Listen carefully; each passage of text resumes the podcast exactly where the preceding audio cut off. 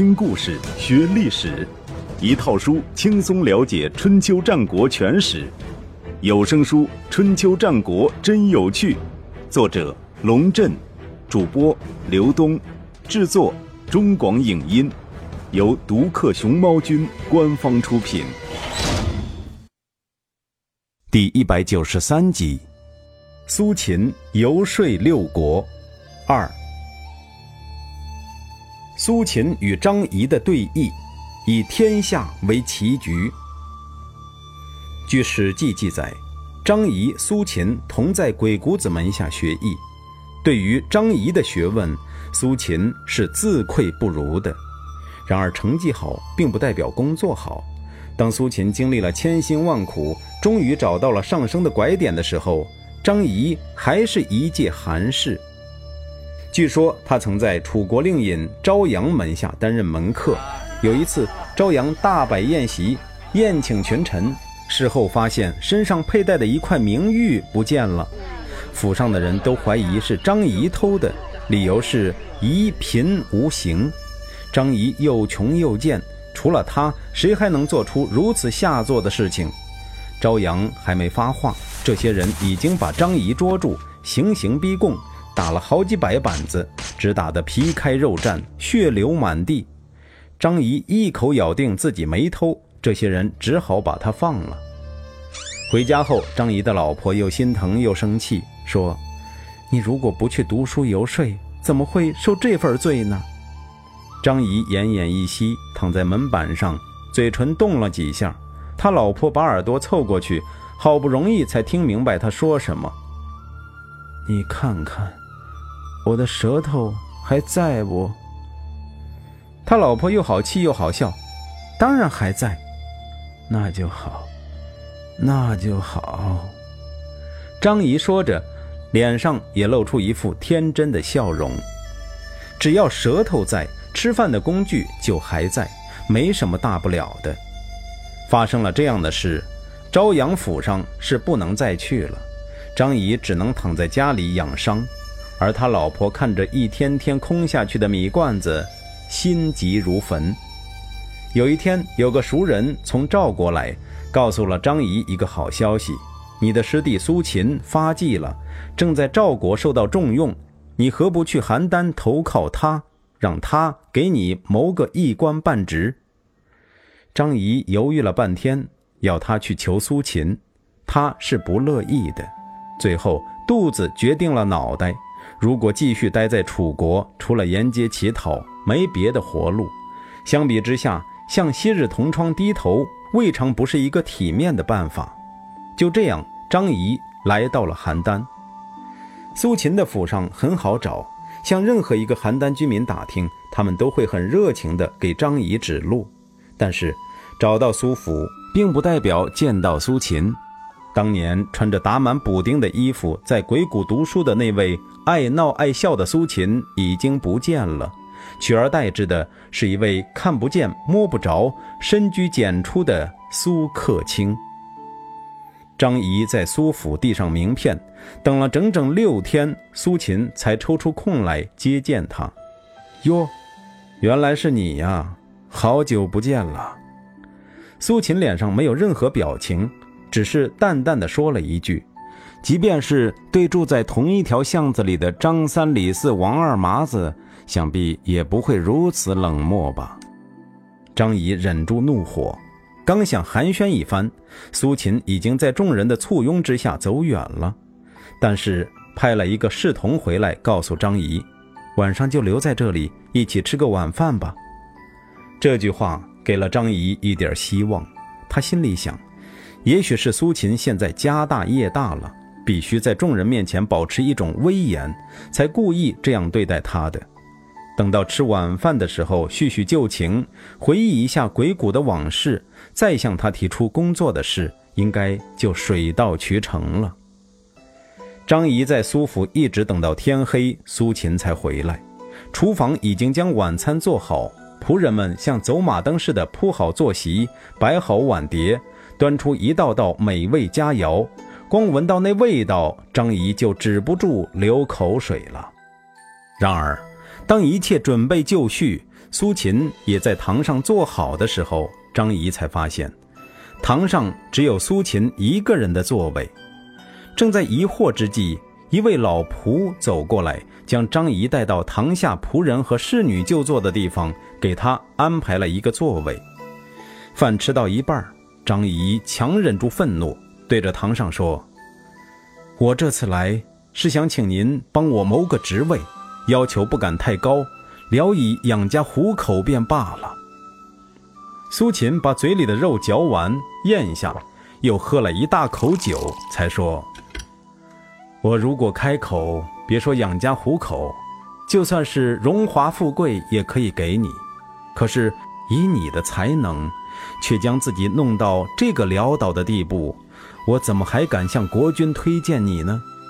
你如果实在没事做。”就到我厨房里给大师傅打个下手，可保你吃饱穿暖，如何？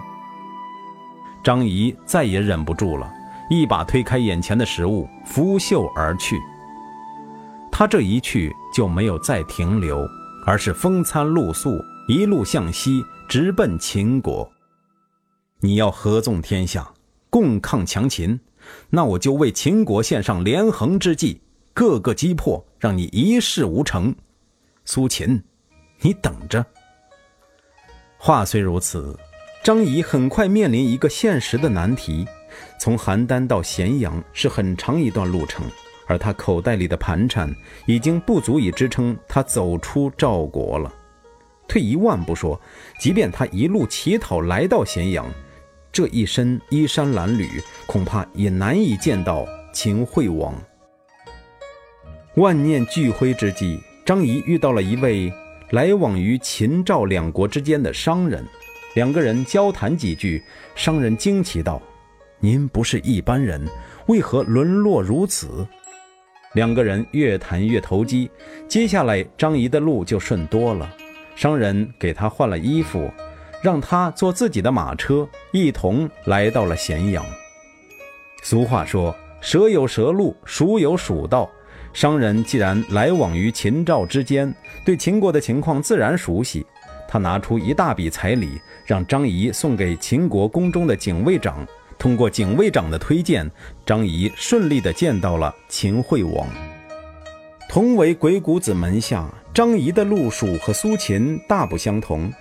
他没有以送高帽子作为开场白，而是对秦惠王说：“下臣听说，不知而言，是为不智。”知而不言，是为不忠；不智当死，不忠亦当死。下臣能力有限，但仍然愿意冒着不智的危险，把我所知道的全部讲出来，请您定罪。秦惠王微微一笑，说：“请继续说吧。”下臣听说，赵国正在准备联合燕国、魏国、韩国，争取楚国和齐国，结成合纵联盟，共同对付秦国。我听了之后忍不住发笑。以赵国现在的形势，钱粮不足，人民畏怯，打仗都要人拿着大刀在后面督战，不准后退，可是仍然畏缩不前。秦国国力强盛，赏罚分明，只要是为了国家，人人皆有必死之心，赴汤蹈火，在所不辞。以赵国之弱，居然敢打秦国的主意，实在是自不量力。然而。小心谨慎不为过。当年智伯率领三家大军攻打晋阳，眼看就要获胜，赵氏用张孟谈之计策动韩魏两家反水，结果大败智军，活捉智伯。对于赵国的合纵联盟，秦国切不可掉以轻心。赵国要合纵，则秦国必须以连横相对，要采取军事和外交两种手段，想办法分化合纵联盟。要对联盟各国区别对待，有的要打击，有的要拉拢，有的恐吓，有的要给予一定的好处。这样的话，赵国想合纵也合不了，反倒是秦国可以抓着空子，一步一步蚕食天下的土地，完成霸业。幸运之神突然降临，秦惠王和张仪谈了一整天，便任命张仪为客卿，留在朝中担任参谋。张仪当上客卿没几天，那位曾经给他提供帮助的商人来向他告辞。张仪拉着他的手说：“全赖您的帮助，我才得到今天这样显赫的地位。我正要想报答您，可您为什么急着要走呢？”商人这才对他说：“请不要谢我，要谢就谢苏先生吧。其实从头到尾，这一切都是苏先生为您安排好的。他知道您的才能在他之上，不应该屈居他之下，所以才想出这招激将法，逼您投奔秦国。他还让我转告您，从此之后，天下就是您和他对弈的棋局，请您一定用心下好这盘棋。”不要手软。张仪听了这番话，目瞪口呆，老半天才长叹道：“单从这件事上看，苏秦之才已在我之上了，而我一直蒙在鼓里，没有察觉，惭愧，惭愧。”第二天上朝，张仪便对秦惠王说：“秦楚联合攻魏，魏国的形势已经十分危急，很有可能转向楚国。”而韩国与魏国关系历来不错，也会随之与楚国联合。这样的话，秦国就被孤立了。不如出兵帮助魏国抵抗楚国。秦惠王听从了张仪的建议，于是以张仪为将，带领卒万人、车百乘救援魏国，在行山大败楚军，魏国暂时得救了。作为对秦国的回报，魏惠王命令加快移交河西土地，两国于当年年底完成了交接。远在邯郸的苏秦得到消息，大大的松了一口气。说服的艺术，苏秦结成六国合纵联盟。公元前三二九年，苏秦以邯郸为起点，开启了华丽的合纵之旅。苏秦出访的第一站是韩国的首都新郑。四年前，韩昭侯去世，其子韩康即位，也就是历史上的韩宣王。苏秦对韩宣王说：“韩国北有巩和成高这样坚固的城池，西有宜阳和商板这样的要塞，东有宛、壤和渭水，南有行山，地方九百余里，军队数十万。”天下的强弓劲弩都产自韩国，西子、石砾、巨鼠都能射到六百里以外。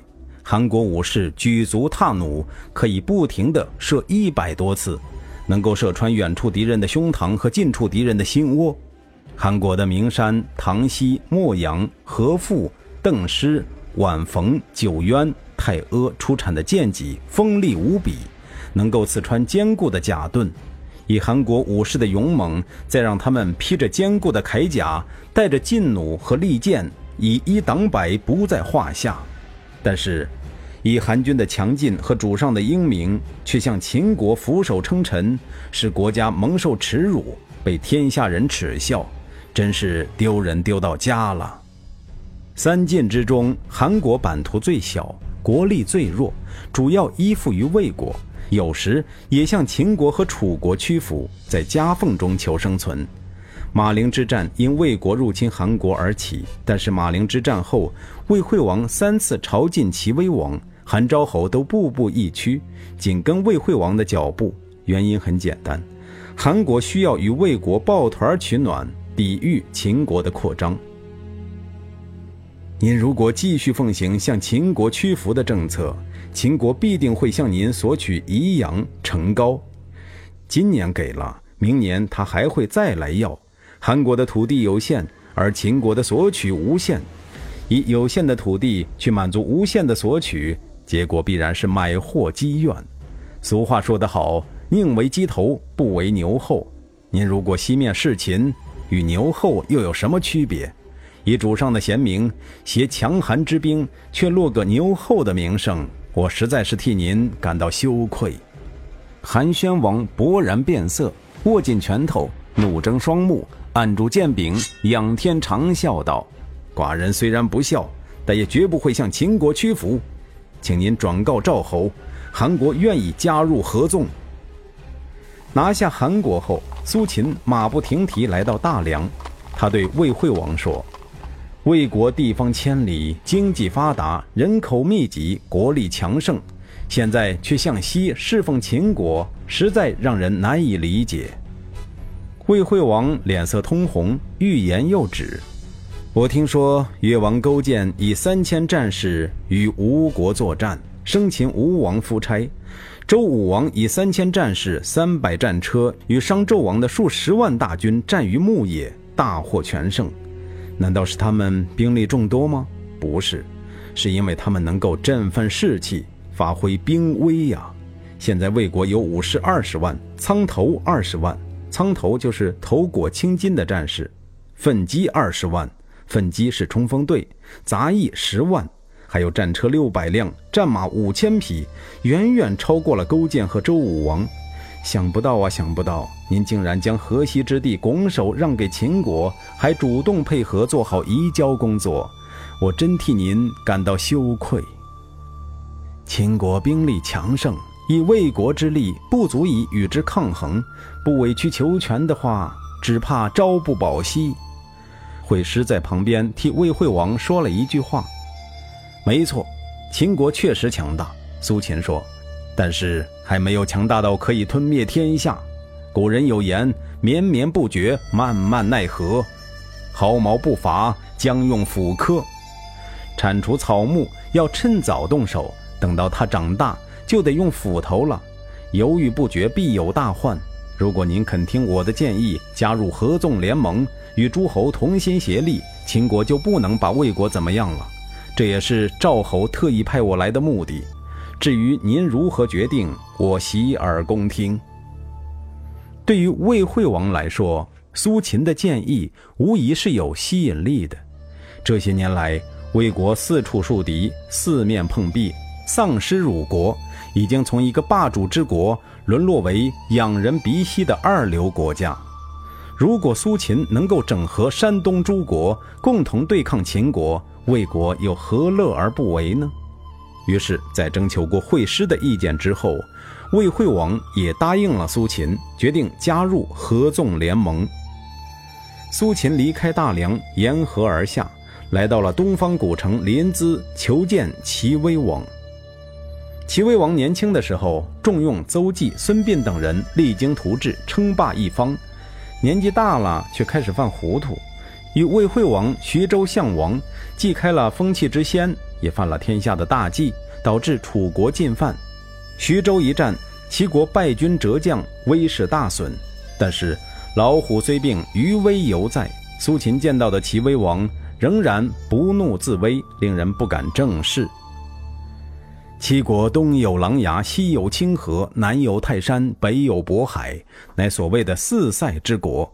齐国的领土纵横两千里，军队数十万，粮食堆积如山，战事进如风矢，战如雷霆，退如风雨。自古以来，虽然多次发生战争，却从未让敌人翻过泰山，跨过清河，渡过渤海。如果开战的话，临淄城内有七万户人家，每户有丁壮三人。不必等待征调远方的军队，就能动员二十一万大军，而且临淄城的富有举世皆知，街上车挤车，人挤人，大伙张开衣襟就可以围成帷幕，举起袖子就可以遮挡太阳，挥汗落地就如同下过大雨。以大王的贤明和齐国的强大，怎么能够任由秦国侵蚀天下呢？说到这里，苏秦故意停顿了一下。观看齐威王的反应，齐威王斜着眼睛瞄了苏秦一眼，示意他继续。苏秦拱拱手，接着说：“韩国和魏国害怕秦国，是因为他们和秦国接壤，双方派出军队，不出十天，胜负已定。即便韩魏获胜，他们的兵力也要折损一半，无法守住自己的边境。如果战事失利，则国家陷于危亡。”所以他们不敢轻易与秦国开战，只好屈从于秦国。齐国就不同了，秦国如果要进攻齐国，必须越过韩魏的土地，经过魏国的险道，而且还要攻克抗覆天险。就算秦国一定要冒险进攻，也有后顾之忧，怕韩魏等国在后面打他的主意。所以秦国对齐国没有任何威胁。可是。如果秦国侵吞了魏国和韩国，形势就大不相同了。吞并魏国，则得三河之富；吞并韩国，则将周天子控制在手里。到那时，秦军可以顺势而下，北攻燕国，南过襄陵，从各个方向突入齐国。请问你想坐视其大，侵害齐国吗？齐威王也被苏秦说服了。于是，苏秦由临淄而西，来到楚国求见楚威王。楚国乃是天下的强国，大王乃是天下的贤君。楚国西有黔中、乌郡，东有夏州、海阳，南有洞庭、苍梧，北有行塞、浔阳，地方五千余里，士卒百万，战车千乘，战马万匹，存粮足够十年之用。这是称霸天下的格局啊！列国之中，秦国最怕的就是楚国。楚强则秦弱，秦强则楚弱，其势不两立。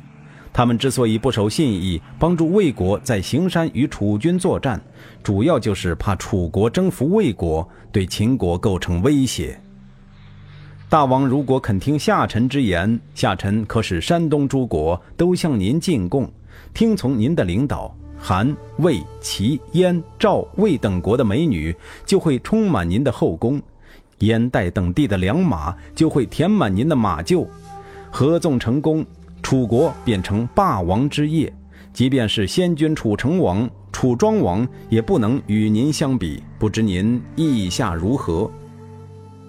男人的事业一半在马背上，一半在女人的肚皮上。